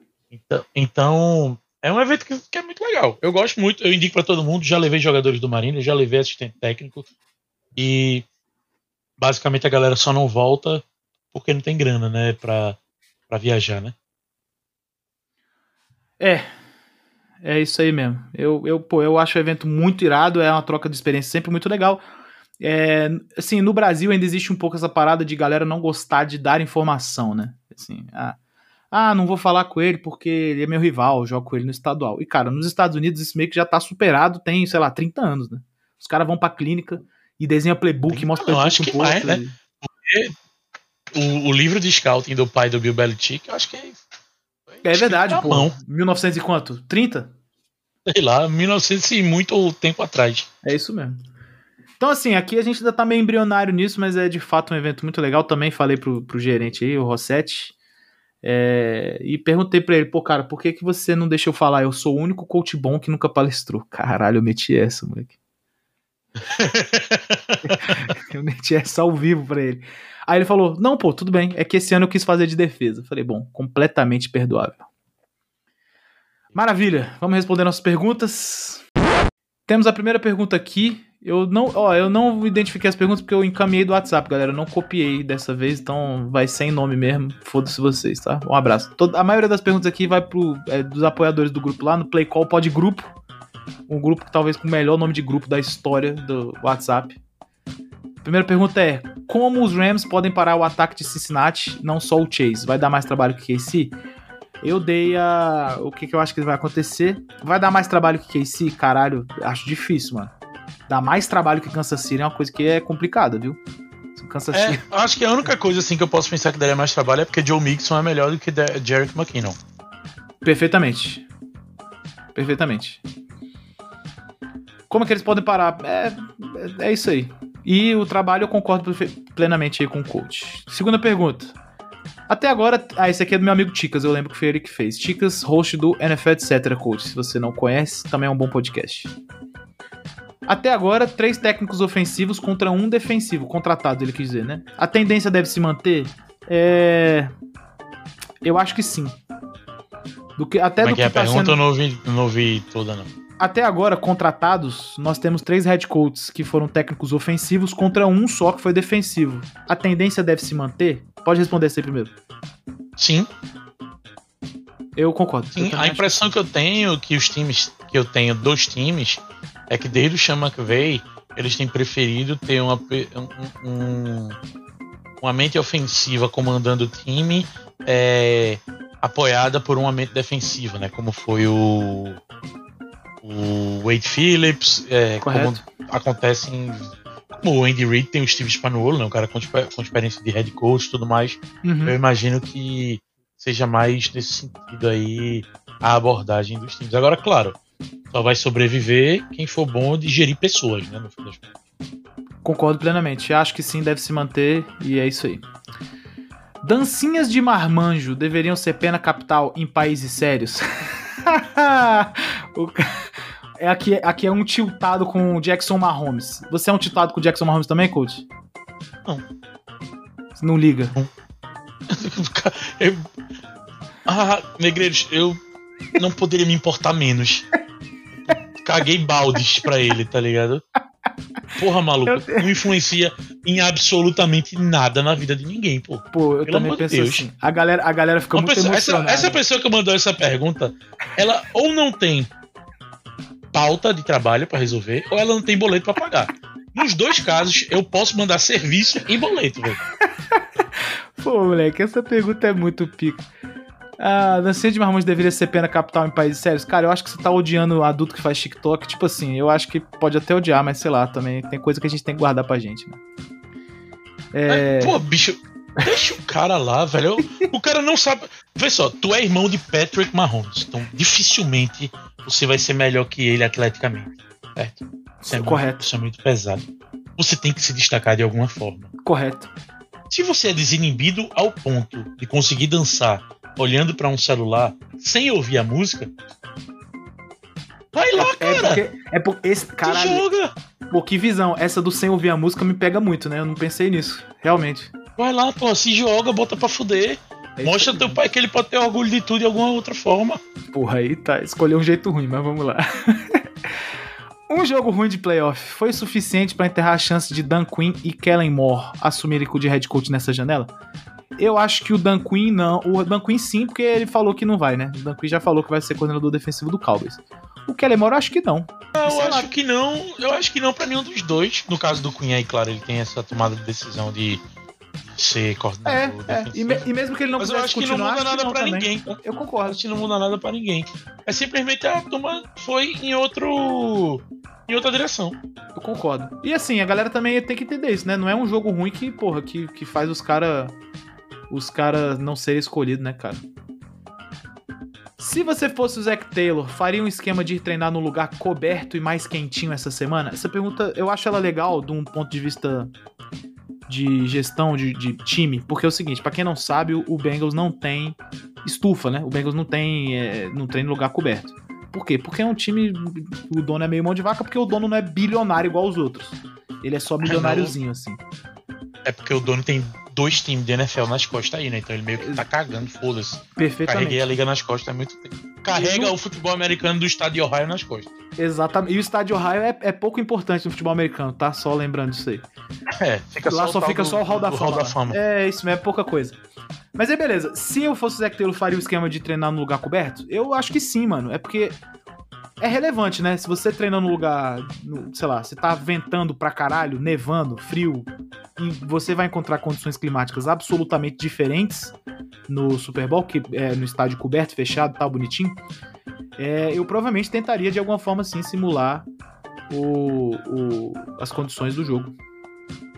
Ah, sabe onde tem um, um- um lugar quentinho pra ele treinar e coberto? Onde? Na Universidade de Cincinnati. E, e geralmente é lá que ele aluga, né? Me falaram? Que o Bengals aluga? Eu acho que é essa parada aí mesmo. Tranquilo, tranquilo. Pergunta. Ah, pergunta aqui do meu amigo. Essa aqui eu lembro também, foi do Mantova. Como, meu amigo Mantova, como o Zac Taylor pode esquematizar os bloqueios da linha dele pra minimizar o pass rush forte do Rams? Essa pergunta é actually muito legal. A galera, eu já tive essa discussão uma vez, onde a galera quis discutir quem era melhor, o JJ Watt no Prime, quem que era mais difícil de enfrentar, o JJ Watt no Prime ou o Aaron Donald. Todo mundo foi de JJ Watt. Eu falei, sem pastanejar de maneira alguma, Aaron Donald. Por quê? Pra galera que não entende, você tem como é, bloquear ou, de certa maneira, atrasar ou, sei lá, tirar o cara da jogada. Você tem como fazer isso com defensive end. Você não tem como fazer isso com defensive tackle. Não é possível. Ah, mas vou dobrá-lo aqui, tudo bem. Aí o resto da É, sua linha... se, ele, se ele conseguir a vantagem aí rápido e cedo, você não tem que fazer não. Só, não tem o que só fazer. E aí, beleza, você vai dobrá-lo. Tá bom. Então agora a sua linha vai ficar num X1 eterno contra jogadores que também são muito bons. Então você tem o Von Miller contra o left tackle, você tem, o, sei lá, o Leonard Floyd que também é muito bom contra o right tackle, e aí você vai ficar nessa nessa, você vai ter esse problema. É sempre mais difícil, galera, lidar com um DT de elite do que com DE. Por quê? Porque DT de elite tem Por que, que não tem muito? O caminho mais rápido, pô. Porra, é linha reta, pô. Se você não conseguir bloquear o cara, fudeu. E assim, o Aaron Donald também é o cara. Ah, vai dobrar? Beleza. Ele é o cara. Eu vi esse dado outro dia, inclusive. Ele é o cara que tem o maior win rate contra double team na liga em 10 anos. Então, assim, é outras ideias, né? Como que você pode esquematizar os bloqueios? Não tem muito jeito. Não tem muito jeito. E eu sei que essa não era a resposta que a galera queria ouvir, mas não tem muito jeito. Diga aí. Você acha que tem, coach? Fala aí pra gente. Esquematizar bloqueio tem, mas aquela coisa. É, a eficiência vai ser alta? Não sei, provavelmente não, porque chega no momento que não é mais sobre os X and O's, né? Sobre os Jimmys and Joes. E o- os caras da DL, do front do, do Rams são melhores. Agora sim, claro, certamente Zack Taylor vai pro jogo com proteção de sete caras, se for necessário, proteção de oito. Ele não vai ir. Bicho, tem que entender o seguinte: é o jogo da vida dele. Ele vai fazer o que tiver ao alcance dele. Concordo absolutamente. Eu, eu acho que eu iria nessa resposta também, assim. Não é que não tem como, mas no fim do dia é execução, né, cara? Então os caras aí do, do, da OL do Bengals vão ter que dar uma suada, não tem solução fácil aqui, tranquila. No Twitter tivemos duas só. Meu amigo Diogo Murray perguntou: Josh McDaniels manterá Derek Carr como QB ou vai pro mercado? Minha opinião, vai pro mercado. Você acha que vai manter, coach? Quem? Derek Carr? Isso. Ah, é, não sei, eu achava, eu achava que ele ficava, né? Até você me dar informação aí que talvez ele vá se embora. Há o rumor, né? Veremos. Há o rumor. Meu amigo Robson Daniel, tenho a curiosidade de saber como funciona e qual a lógica dos ajustes táticos que um coach faz durante o jogo. Essa aí eu vou deixar você responder primeiro e eu entro depois. Caramba, como funciona de um coach de NFL, eu não faço ideia, né? Vou falar como funciona. Vamos falar da não, vamos falar da nossa vida, da nossa vida aqui. É, é porque é o seguinte, quando eu vou para um jogo, antes de tudo, eu assisto o vídeo do adversário que nem um maluco. Tá? Eu viro noite, eu não saio no final de semana, assisto o vídeo dos caras que nem um, um doidão. E aí eu faço disso, eu pego as tendências e crio o meu plano de jogo. Só que aí o que é que eu faço? Eu crio uma planilha para um assistente meu que fica na cabine com coisas que ele tem que checar se estão acontecendo. Porque é, a gente só tem ideia é, direta do, se a tendência vai ser confirmada ou não, se outras coisas acontecerem também, né? Não é simplesmente, ah, na terceira descida ele faz isso. Não, pô, na terceira descida, quando esse jogador faz isso, normalmente acontece isso. Uhum. Então é, é, Eu tenho alguns checks de como é que os linebackers se movimentam, é, o, que movimentação a caixa tá fazendo. É, claro, velho, é impossível da sideline onde eu fico, né? Você prestar atenção em tudo que está acontecendo no campo. Né? Então, ter olhos em cima me ajuda muito. É, e eu sempre tenho outros treinadores olhando coisas específicas. O meu coordenador de OL ele fica olhando o, o, o padrão do front. Eu fico mais preocupado com o que é, a galera tá fazendo ali na, na, no meio do campo, né? linebacker, safety, etc. Uhum. É, porque para o meu sistema é mais importante e eu tenho gente olhando de cima. Então eu desenvolvo o meu plano de jogo, crio um monte de checks, e aí é, é checklist mesmo, como se eu fosse fazer uma mala para viajar. Estou levando cueca? Sim. Estou levando bermudas? Sim. Caso, é. Os linebackers estão alinhando desse jeito? Sim. Isso aqui está acontecendo skate? Sim. E aí assim, eu vou fazendo o check regularmente com meu assistente. Maneiro. Assim, eu não, eu não tiraria nada do que você falou. O Tubarão funciona numa estrutura mais ou menos parecida com essa. A gente tem um cara que fica no alto, a gente tem é, uma lista de coisas que ele precisa observar especificamente. É... E a gente trabalha no Tubarões, eu não sei se é assim no Mariners, né? A gente trabalha com a psicologia do if then, em português, se então. É. Então, sei lá, é. se os caras é fazem isso, então a gente faz aquilo. Exato. E meio que, if meio... this, then that. Exatamente. Exatamente. Então, tipo, é parecido. É, os times bons aqui no Brasil acho que funcionam. O check, nessa... o check é isso, né? O check é o if. Isso está acontecendo? Sim. Então faço isso. Então isso. Exatamente. Exatamente isso aí. E é nessa pegada, o, o Robson. Na NFL, particularmente, agora vamos entrar num, numa, num caminho meio complicado, mas eu acho que dá para falar um pouco. Na NFL, é mais ou menos isso, só que o número de ifs é um absurdo, o número de dens é um absurdo e o número de opções de qualquer coisa é um absurdo. Então, assim, o caminho é mais ou menos o mesmo, né? Só que os caras têm mais, mais informação, mais. Eu é, acho que ângulo, o que a gente tem, talvez, no nosso gameplay, acho que o que a gente tem, talvez, mais parecido no gameplay entre um time de futebol americano do Brasil e um time da NFL, é, e isso para os que fazem, obviamente, é ir pro jogo com as suas 15, 20 primeiras jogadas desenhadas numa ordem lógica. Até para poder você ir alimentando esses checks. Perfeito. E aí, obviamente, Perfeito. um dos checks é em que momento eu saio da, dessa, desse meu script e vou para os ajustes de jogo normal. Perfeito. Exatamente. Isso, todo time Acho começa é o mais tentando setar, que a gente chega tentando a gente diz confirmar as tendências, né? As primeiras, é, sei lá, 10 jogadas, a gente tá tentando confirmar as tendências, né? Ver se é isso mesmo. Se contra trips o cara linha assim, se contra. Sei lá. E na NFL essa, essa lógica se mantém, só que na NFL, obviamente, os caras estão tentando ver coisas muito mais complexas do que eu, que tô tentando ver aqui se o linebacker sai da caixa ou não. É coisa, coisa mais difícil lá, eu acho. Show de bola, essas foram as perguntas. Vamos encerrar. É isso aí, coach. Muito obrigado pela sua presença. Porra, um prazer lascado. Já ouvi no fim de semana inteiro, agora estou ouvindo aqui sua bela voz. É maravilhoso. A galera, a galera que é nerdola que escuta esse podcast vai ficar muito emocionada que a gente juntou os dois nerdola maior e, e agora os nerdolinhas vão ficar todos muito felizes. E, cara, é isso. Muito feliz de proporcionar isso aí pra galera. Muito obrigado mesmo. Deixei sua mensagem final e Vasco da Gama. É, pô, prazer estar aqui. É, acompanhe aí o Recife Mariners ao longo do ano. E é isso, arroba Recife Mariners em todas as redes sociais. Vamos ganhar o clássico dos mares esse ano? Vamos, né? Trabalhamos para isso. Mas antes tem a Copa Nordeste com o time de desenvolvimento, tem um monte de coisa aí pra acontecer. Legal, show de bola. Show de bola. Estarei torcendo para vê-lo no Brasil Ball se tudo der certo. E, e, e, lá vamos nos odiar por 60 minutos. Mas tudo bem, faz, é a vida, isso aí faz parte. Galera. Então. Mas veja, o Brasil Bowl, o Recife Marinho Estadual, o Brasil Bowl vai ser Recife. Ninguém odeia ninguém.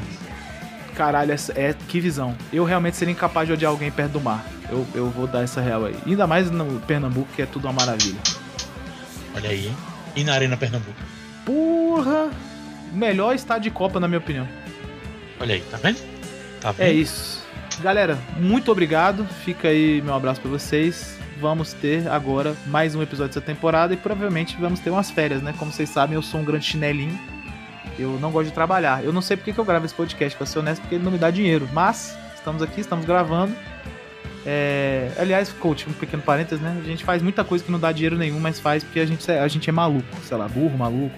Algumas dessas qualidades aí maravilhosas. E o podcast é só mais uma delas. Então, agradeço vocês. A gente tem mais um episódio, tem mais um jogo, cara. Vamos pra esse Super Bowl aí que vai ser irado. E é nós. Valeu!